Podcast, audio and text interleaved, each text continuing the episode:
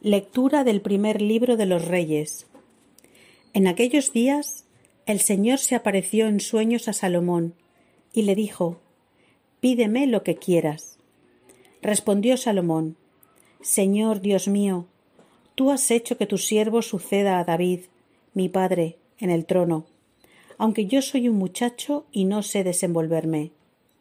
Tu siervo se encuentra en medio de tu pueblo, un pueblo inmenso, incontable, innumerable. Da a tu siervo un corazón dócil para gobernar a tu pueblo, para discernir el mal del bien, pues ¿quién sería capaz de gobernar a este pueblo tan numeroso?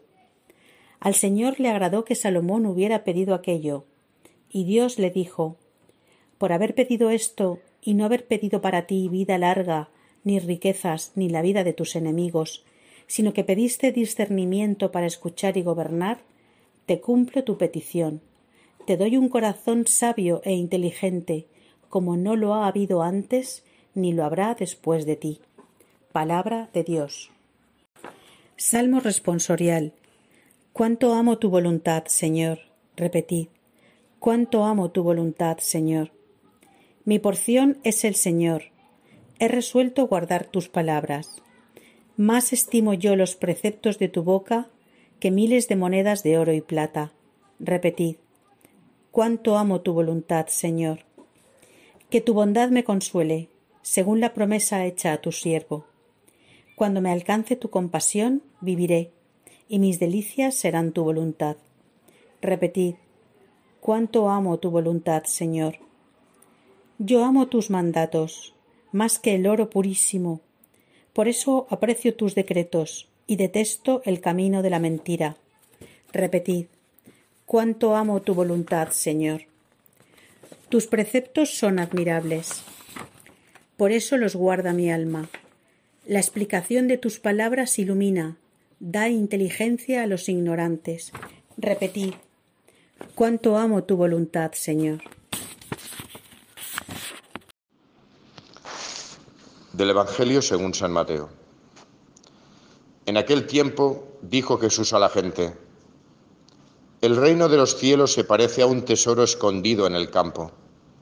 El que lo encuentra, lo vuelve a esconder y lleno de alegría, va a vender todo lo que tiene y compra el campo. El reino de los cielos se parece también a un comerciante de perlas finas, que al encontrar una de gran valor, se va a vender todo lo que tiene y la compra. Palabra del Señor.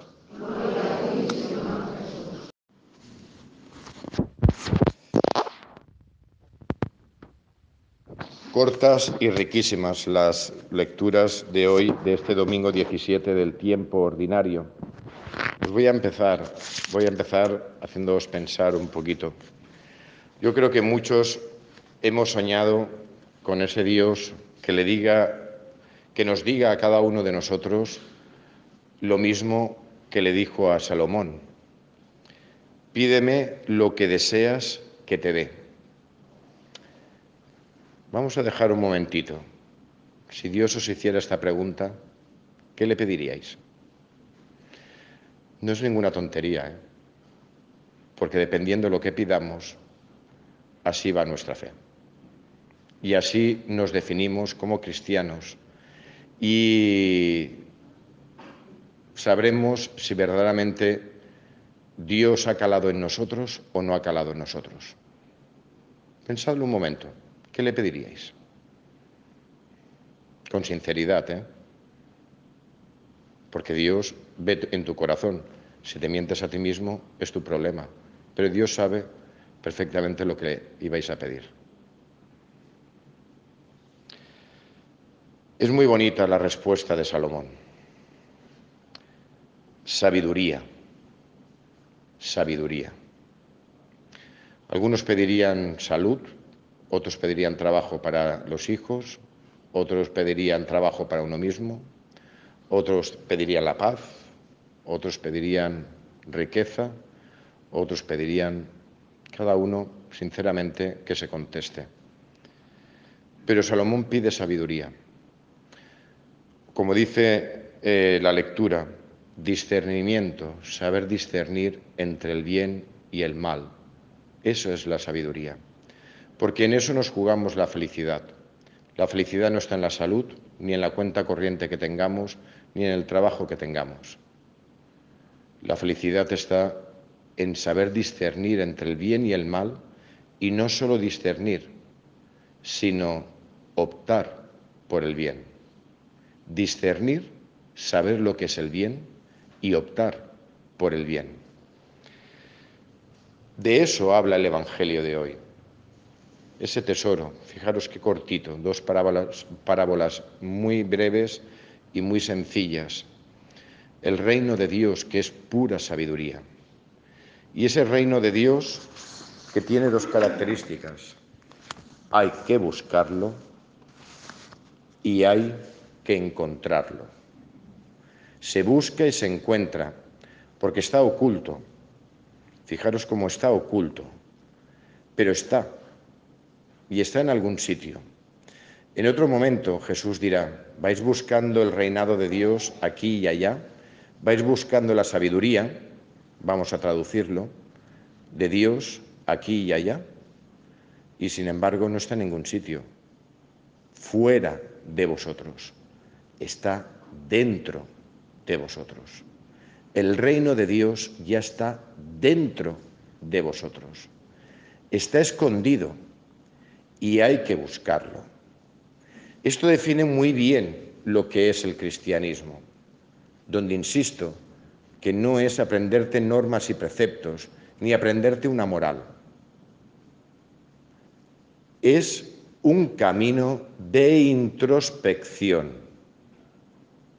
Es la búsqueda de esa perla, es la búsqueda de ese tesoro, es la búsqueda de la sabiduría.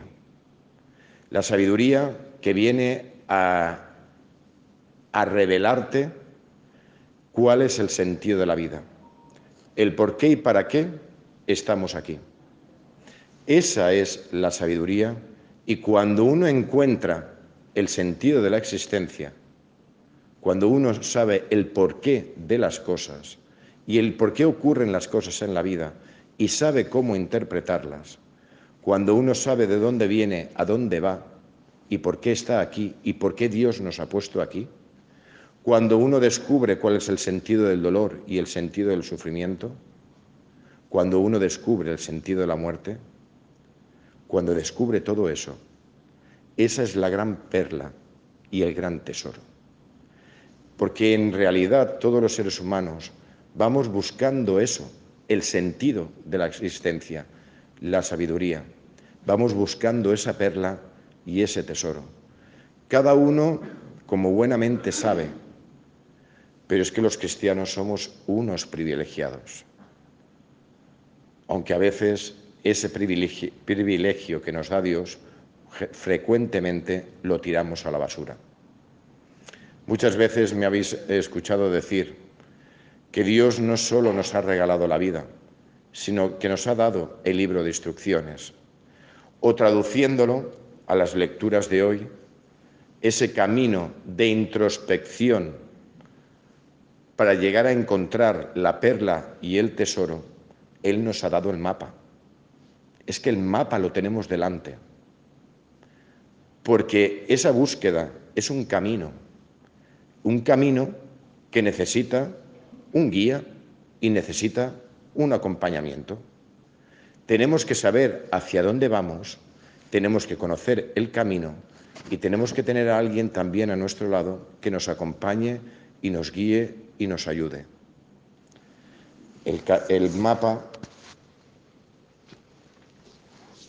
es este. Esto que a veces tanta pereza nos da abrirlo.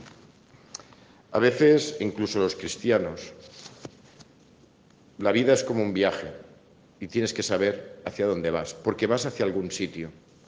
Pero cuando no sabes ni a dónde vas y te montas en el coche y simplemente te pones en la carretera, carreteras hay muchas, cruces muchísimos. Rotondas, un montón. Gente que te va diciendo, ves por aquí, ves por allá, un montón. Y constantemente, todos los días, escuchamos a un montón de gente que nos dice por dónde tenemos que ir. Pero ¿a dónde queremos ir?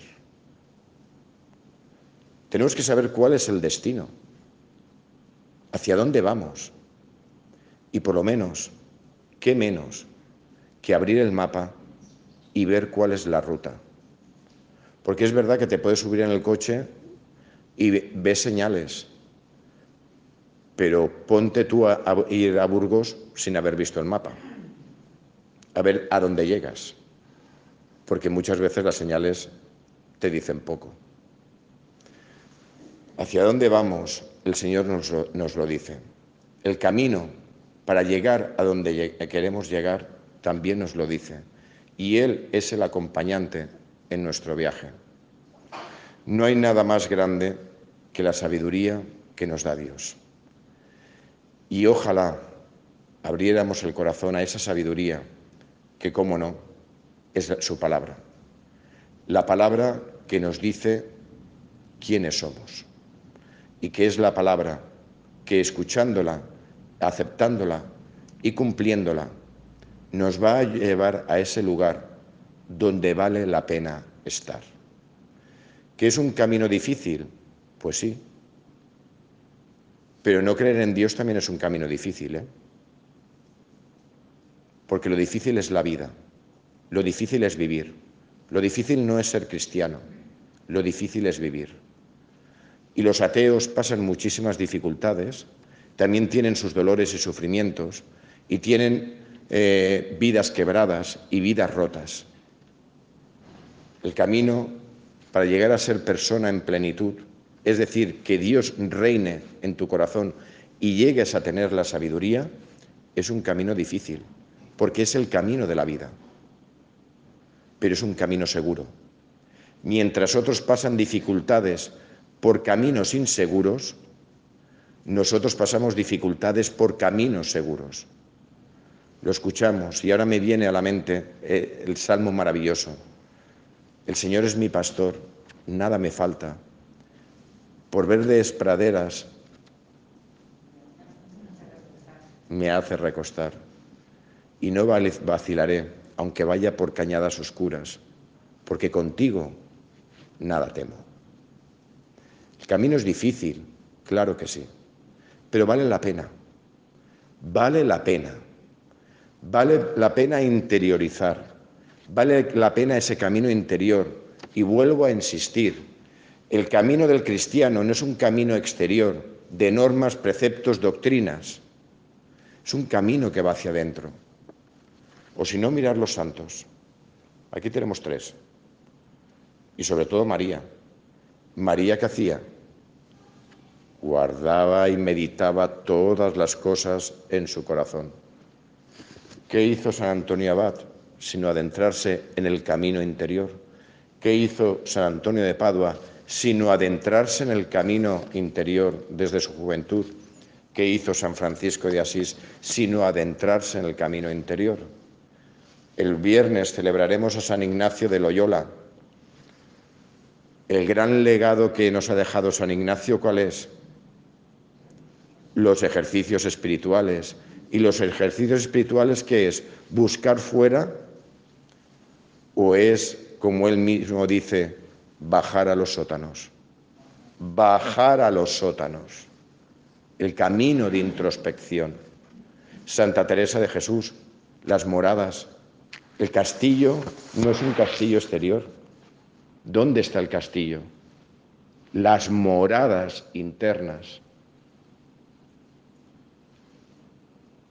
No lo olvidemos. Si verdaderamente queremos que nuestra fe nos llene, tenemos que hacer un camino hacia el interior. No podemos buscar el sentido de la vida fuera de nosotros.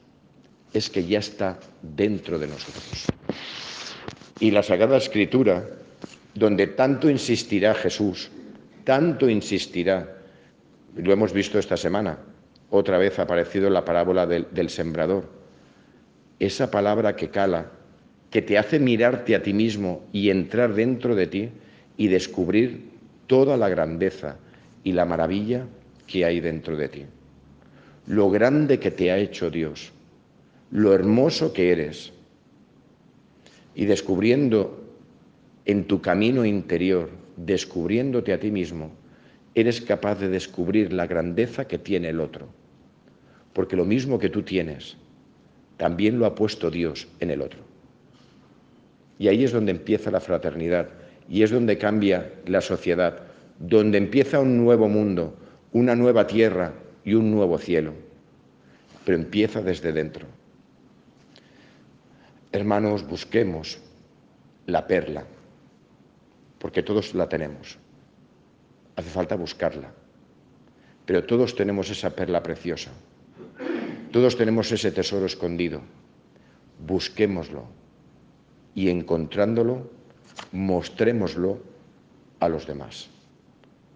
Y es cuando verdaderamente seremos felices, porque compartiendo el tesoro interno con los demás, haremos felices a los demás. No busquemos las cosas fuera, busquémosla dentro, porque Dios ha puesto algo muy hermoso dentro de cada uno de nosotros. Pues que Dios en su inmensa misericordia nos conceda esa sabiduría, esa luz, esa gracia para poder, adentrándonos dentro de nosotros, poder encontrar eso tan hermoso que Él, el día en que nos concibió, ya puso en nuestra alma. Que así sea.